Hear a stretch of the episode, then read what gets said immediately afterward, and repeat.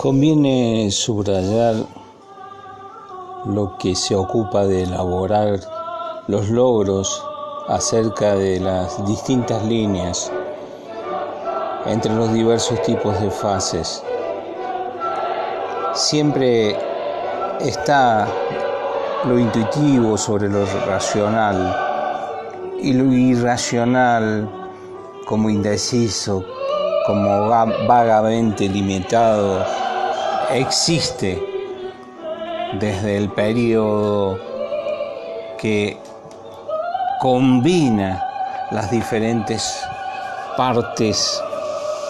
de aquello que se designa como la introducción hacia el escrito como ciertas condiciones relacionales de conceptos. El dogma, esa evidencia intuitiva que a veces en nuestra mente se expone como una inhibición desde el periodo mismo de, de los términos que atribuyeron esas imágenes hasta hablar de las verdades controladas, verdades coexistivas que van desde la noción hacia las próximas leyes como circulación y como función real desde lo que inventa como motivo desde la especie misma hacia la variante como imagen desde lo importante que se atribuye a las partes que ciertamente se sitúan como situación de objeto especializado, manipulable y diferente a lo que se tendría como impuesta y como tendencia originaria a la inercia del esfuerzo mismo de mantener lo posible dicha como cantidad desde el plano de las propiedades eficaces y desde los fenómenos como desplazamiento de lo simple y desde la tendencia como función y como hipótesis gravitacional inductiva. Esa acción, ese conocimiento universal se individualiza en torno a lo que se va organizando como esencia desde una quizás, quizás tranquila sabiduría que se designará desde la suprema benignidad,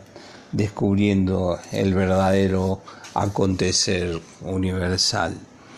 Ese camino inducido como certeza de silogismo que da el crédito que surge corrigiendo la eh, corrigiendo el balance que no es perfecto desde ese propósito y desde esa eh, teoría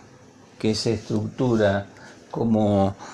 la necesidad excluyente y, y como formación reactiva, formada de una manera obstinada para obtener la relación lógica y desde los sentidos como teoría original relativamente indeterminada desde la contingencia variable.